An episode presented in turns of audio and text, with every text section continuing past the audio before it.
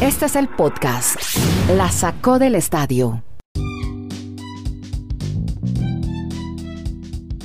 Aquí estamos. Este es el episodio 219 de este Geo Podcast de por streaming que hacemos desde Chile, Colombia y Estados Unidos. Hoy es lunes 11 de mayo de 2020 con Kenneth Garay, Dani Marulanda y quien les habla Andrés Nieto Molina. Aquí estamos listos. 20, un poquitico más larguitos, 20 minutos largos de historias alrededor del deporte de fin de semana. Comenzamos saludando a Kenneth Garay, que hoy se vino muy bien peinado, elegante con un peinado puro como con lechuga. Tiene hoy Kenneth Garay, aquí lo estoy alcanzando a ver por la cámara a Kenny, a través de Skype. Y el gobierno, gracias, el gobierno le ha dado en Inglaterra luz verde a la Premier League y con esa información lo saludo, hombre Kenny, ¿cómo anda y cómo le fue de, de vórtice polar el fin de semana? Pues le cuento una cosa, Andrés. Primero que todo, un abrazo. Eh, hoy es un día especialísimo, ¿eh? Hoy es el cumpleaños 72 del Atlético Bucaramanga. No me ¿Cómo, ¿Cómo decirle al corazón que no ame? Eh, me, me, fue bien, pero ojo, ese vórtice polar pegó durísimo, como usted lo anticipó. Aquí nevó, pero muy poquito, o sea, eh, cayeron copitos. ¿Sabe dónde llegó a nevar incluso? Que hasta Madulanda, que vivió por allá cerca, debe estar muy sorprendido. ¿Sí? ¿Dónde? en el Central Park. Ay, no me digas, ¿cayó nieve? Y allá hay, allá hay, un hospital, ¿no? Hospital de campaña. No, y cayeron copitos de nieve en el Central Park, lo cual es eh, muy inusual para esta época del año. En estados como Vermont cayó nieve y bastante y se acumuló y parecía invierno. Eh, y el fin de semana, bueno, el, el, domingo no tanto, pero el sábado hizo muchísimo, muchísimo frío. Eh, ya poco a poco volvemos a las temperaturas típicas de primavera, hoy apenas en 11 de mayo. Usted lo dijo, señor Nieto, eh, Sí, señor. esta, ma esta, mañana estábamos pendientes del gobierno inglés, que ojo, para los que están diciendo, la Liga Premier vuelve el primero de junio, no, esa no es la noticia. La Liga Premier puede volver a partir del primero de junio. O sea, se le dio luz verde para que vuelva desde el primero de junio, sin gente en los estadios, con eh, todas las medidas de seguridad sanitaria y demás, pero ahora se viene eh, algo muy complicado. Se viene la reunión de equipos Ya. para determinar si quieren volver o no a jugar, porque es que los equipos que están a punto de descender o en peligro de descender están haciendo la contra, no están muy de acuerdo con el regreso. O sea, este fue el primer paso, pero no podemos decir que el fútbol vuelve en Inglaterra el primero de junio. Podemos decir, eso sí, que puede volver a partir del primero de junio, que ya tiene el permiso gubernamental. Bueno, tengo a Dani Marulanda también que tiene información no solamente de la Liga Premier en el retiro, sino del Real Madrid, el regreso a los entrenamientos. Dani, mire, a propósito, le complemento, el gobierno británico, a través del despeinado Boris Johnson, ha anunciado que las canchas de tenis y los campos de golf se reabren el miércoles, pero la gente solo podrá jugar con miembros de su misma familia. Recordemos que estas instalaciones habían sido eh, cerradas. Claro, él ha dicho, Escocia, donde va a vivir Paulina, Gales e Irlanda del Norte van a poder determinar sus propias medidas sobre canchas de tenis y campos de golf. En, en Madrid, en España ya... ¿Quién es Paulina? Paulina es mi sobrina que se Ah. gradúa y se va a estudiar a la Universidad San Andrews, donde quedan uno de los Allá campos de golf históricos, sí señor. Allá Marulo, lo saludo en el retiro Antioquia, Colombia. ¿Cómo le fue Día de la Madre, hombre? ¿Qué tal Andrés? Saludos para quienes, para todos nuestros oyentes. Pues bien, acá la pasamos afortunadamente en familia, los que tenemos la fortuna todavía de contar con la madre. Y bueno, en el tema del deporte, pues, a ver, eso de Inglaterra, eh, empiezan a surgir las preguntas, Andrés, ¿y quién es el tema de los escupitajos, de si se van a poder abrazar en los goles? Ustedes vieron el fin de semana el regreso a la Liga de Corea del Sur, pues no será de las más importantes en el mundo, pero sí para Asia. Buenos goles, vi, unos highlights, bueno, y no, y no se abrazaban. A, a eso voy. Ustedes vieron el gol de Lee Dong-gook, un ¿El de jugador taquito? No, el de cabeza de este jugador de 41 años de edad. Oiga, este jugador anotó en el siglo pasado por primera vez en la Liga de Corea, en el año 1998, y ahora en pleno 2020 también sigue haciendo goles. Pero no se, no se abrazó con los jugadores, con los compañeros obviamente. En el partido estaba prohibido escupir, estaba tam- tampoco era permitido darse la mano. O sea, ustedes vieron que ni siquiera el árbitro lo saludó de manos al comienzo del partido y yo no sé si todas esas cosas van a, también a ser parte de, el caso del regreso de la Premier League, ahorita cuando vuelva a la Bundesliga este fin de semana en Alemania.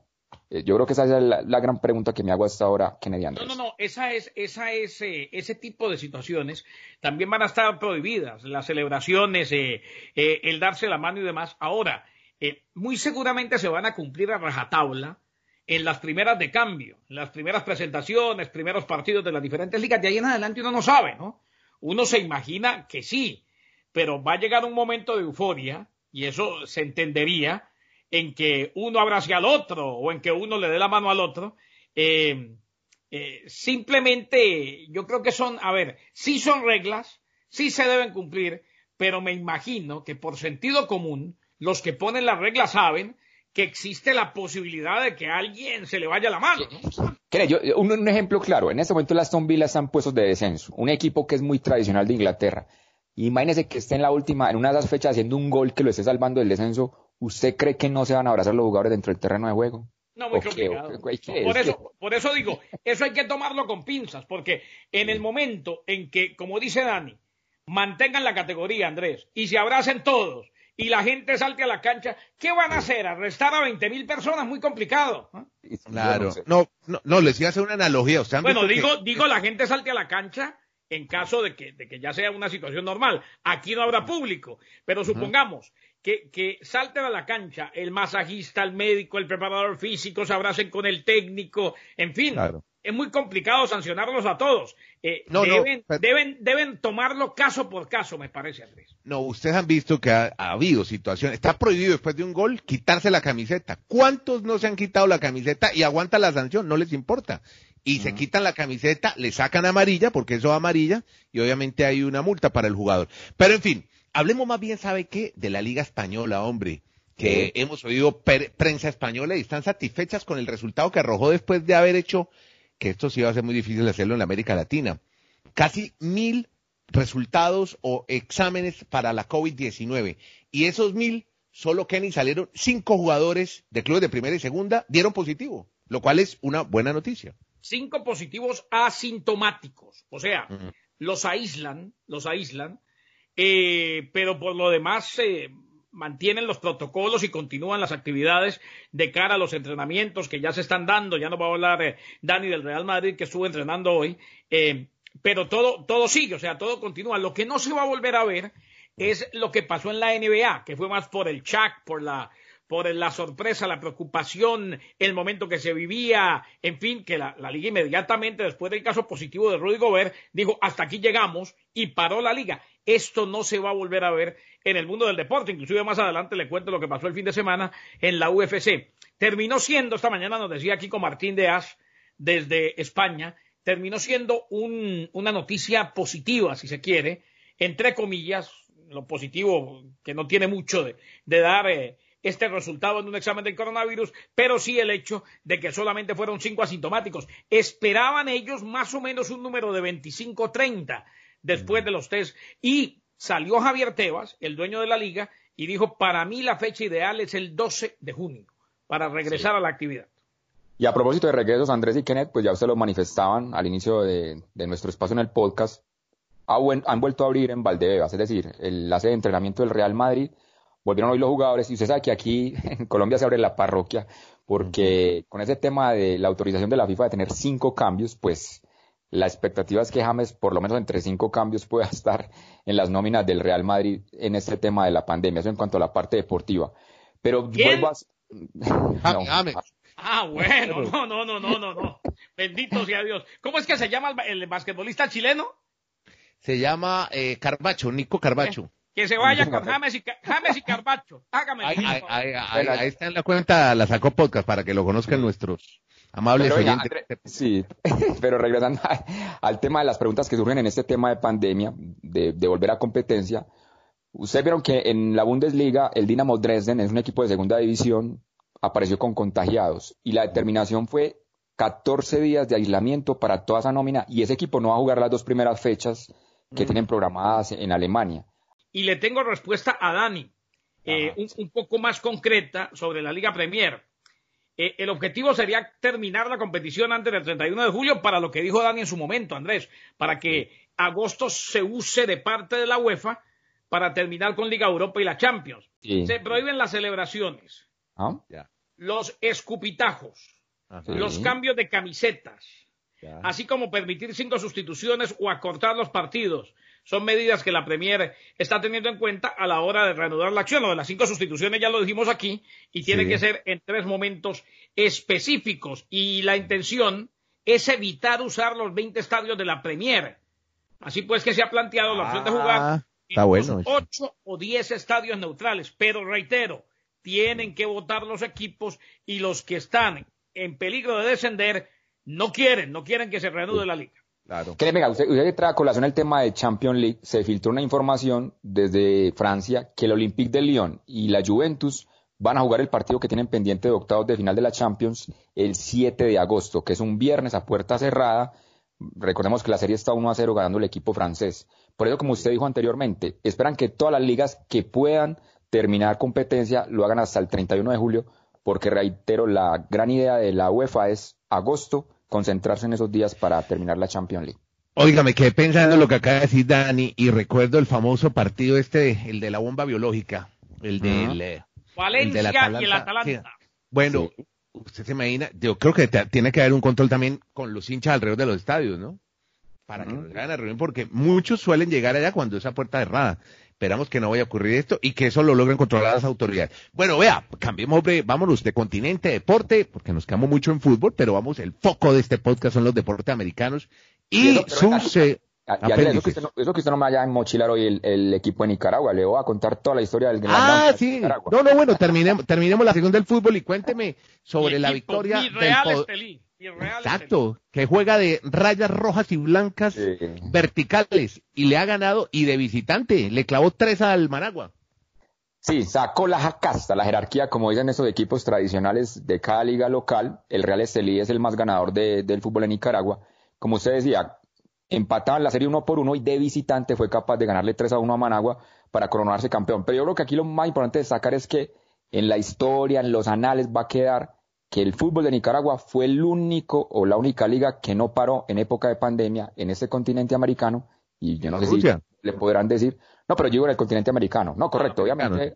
Sí, sí. Rusia en Europa, Andrés, no, no, no, entonces los nicaragüenses van a quedar con ese tema histórico, me parece a mí, para algunos quedará simplemente como una anécdota en la vida, pero bueno, ellos completaron toda su competencia y el Real Estelí iba a jugar la Champions League de la CONCACAF.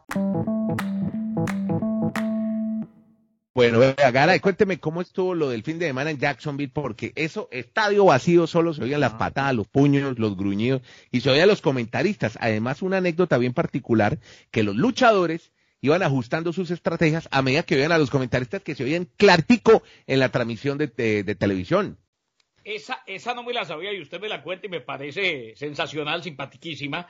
Por el mm. momento que vivimos, a ver, ganó Gadje, que no era el favorito, le ganó a Ferguson. Acuérdase que Gadje eh, reemplazó a Khabib, aquel que no pudo salir de Dagestán. Bueno, ¿Khabib qué, perdón? Khabib eh, Nurgomedov. Lo quería cortar, pero no. No, no, es que hoy es lunes. Pero de aquel jueves que ya venga sin gasolina, me corcha, de jueves y viernes me corcha 10 veces seguidas. Hoy es lunes, todavía estoy fresquito. Eh, eh, además, cada vez las semanas son más largas para el tiempo, los años, los años. No, entonces, ganó, ganó eh, la pelea del fin de semana, se llevó la victoria Galle.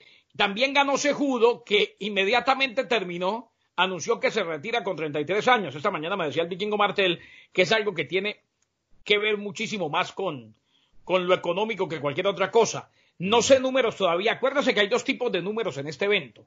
Los números del canal abierto de ESPN, entre comillas, es un canal de cable, pero eh, estoy diferenciándolo con los de la aplicación y el canal de ESPN con aquellos del pay-per-view, que es las peleas estelares. ¿eh? o sea que hay dos tipos de números que todavía no los conozco. Donald Trump hizo una aparición en la transmisión de ESPN. Además, felicitando a la UFC, ¿no? Felicitando a Dana White. Es que yo le digo una cosa, hay dos, dos situaciones. Una, Dana White mostró el camino. Acuérdese que él fue el, el que siempre dijo, yo voy a romper el hielo, voy a seguir haciendo mis eventos. No se le dio en, en, aquel casino, en aquella tribu en California, eh, le tuvo que decir Disney que no lo hiciera y él se mantuvo. Dijo, bueno, está bien, no lo hago, ustedes mandan, pero quiero ser el que muestre el camino. Y está mostrando el camino porque son tres eventos de la UFC de manera consecutiva. Yo Pero además que, perdóneme, me, le meto y me la no, no solamente fue a punta de palabra ni discurso, sino que el tipo tuvo un comité médico y presentaron un documento de 25 páginas con protocolos de salud y seguridad. O sea, el tipo no es solo hablar, el tipo trabaja. Pero se atrevió, Andrés, o sea, ¿qué, es lo que me gusta de él?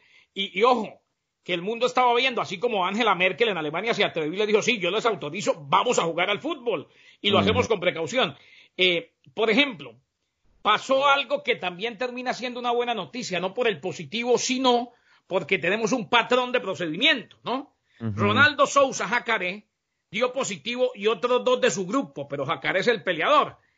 Eh, inmediatamente los aislaron, se canceló la pelea de Jacaré y se siguió con el evento tal y como estaba planeado. El viernes se anunció, Jacaré dio positivo, lo hacen a un lado y se lleva a cabo la cartelera. O sea, eso es lo mismo que están haciendo en España y que van a hacer en el mundo del deporte. Al que dé positivo lo aíslan. Bueno, en el caso que mencionaba Dani, en, Alemania, equipo entero de segunda división, aislado totalmente. Existe esa posibilidad, ya esa ya es extrema porque hay mucho contagiado y importantísimo tener los suficientes test, las suficientes pruebas para de ahí en adelante a los que dieron positivo hacerles test con mucha más frecuencia para determinar cuándo pueden volver vámonos para el béisbol, que también hay mucha información ahí. Eh, usted me va a hablar antes de béisbol, pero yo le quiero contar que en Francia el tenis y el abierto de Roland Garros todavía hay posibilidades de que se haga, Dani, entre el 20 eh, de septiembre y 4 de octubre. Todavía hay posibilidades de que lo quieran hacer sin espectadores y obviamente contempla jugar algo más tarde, pues que ya las fechas de septiembre y octubre ya es otra época del año, esto lo hacen antes del verano, esta vez sería casi en el otoño europeo. Así que Roland Garros todavía con posibilidades de que se juegue. Bueno, ahora sí hablemos de béisbol con Dani Marulanda y usted ya tiene algunas pistas de cómo serían el formato de juego, cómo se jugaría las ligas eh, de las grandes ligas norteamericanas de béisbol. Al bate Dani Marulanda, Andrés Nieto en la lomita, presenta la boca. Danza, patazo profundo, elevado por el jardín izquierdo te vas, te vas. Cuadrangular el batazo, chao preciosa. La sacó del parque Marulanda. Honrón solitario se pone juego 1 a 0 en la parte alta del primer inning, todavía sin out.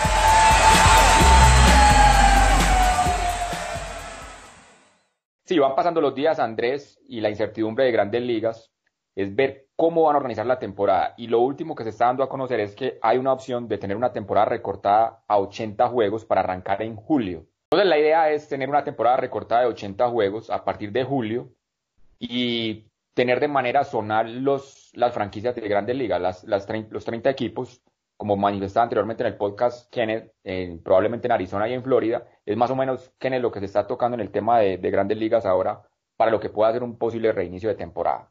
Claro, inclusive Grandes Ligas tiene mm, la posibilidad o el deseo, mejor, de que una vez empiecen, sería para empezar en, el mes de julio, eh, o inclusive en agosto, de que una vez empiecen puedan eh, jugar con aficionados en las tribunas. Eh, parte de lo que pide, parte de lo que quiere Grandes Ligas, que le va a presentar esta semana el proyecto al sindicato de jugadores, el sindicato más poderoso en los deportes de los Estados Unidos. Y hablaba usted, Andrés, de unas pruebas que se hicieron en el béisbol. Eh, las pruebas son, son, a ver, no tienen que ver con el regreso a la actividad. Eh, es una, una especie de, voluntariado, unas pruebas que voluntariamente se hicieron los equipos. No todos participaron del béisbol de grandes ligas. Y es más para detectar anticuerpos. Eh, el número fue muy, pero que muy pequeño. Se esperaba muchísimo más grande el número. De, de, aquellos que tienen anticuerpos. Los que tienen anticuerpos es porque ya han sufrido del coronavirus y se han vuelto eh, inmunológicamente, eh, han sobrepasado la enfermedad, o sea, se han vuelto inmunes al tema, al tema del coronavirus. Eh, sin embargo, valió la pena como muestra para determinar que de los 60, creo que fue, que participaron en las pruebas, pues hombre, muchos no han tenido el coronavirus ni han estado expuestos a él. Bueno, Kenneth, y NBA, hombre, usted no ve muy, muy positivo y optimista al comisionado Silver, ¿no? Le resumo lo que dijo Adam Silver rapidito. Primero, eh, no hay obligación alguna ni necesidad de dar eh, una fecha ni tomar decisiones, ni siquiera para la primera semana de junio, para los que le estaban diciendo que a finales de mayo. eh, le dijo a los jugadores, al sindicato, con Chris Paul a la cabeza, prepárense para los retos que se nos vienen. El contrato colectivo no está hecho para pandemia. Sí tenemos las 50 mil pruebas que necesitamos para abrir la liga. Orlando y Las Vegas parece ser lo que más sentido tiene, pero no voy a decir nada ni a tomar decisiones hasta el mes de junio. Así pues que, por ahora, de todos los comisionados, el menos positivo, el menos optimista del mundo del deporte, incluyendo Estados Unidos y el resto, es Adam Silver y lo fue desde el primer momento. ¿eh? Bueno, oiga, pero, pero ¿cómo sabían ellos que iba a haber pandemia? O sea, ni que fueran Bill Gates. No, no, no, por eso dice, ah, por eso dice, ah. eh, lo que les quiere decir con eso es, señores, hay que modificar y ustedes va... ahí lo que les está queriendo decir o anticipar es que se viene un recorte.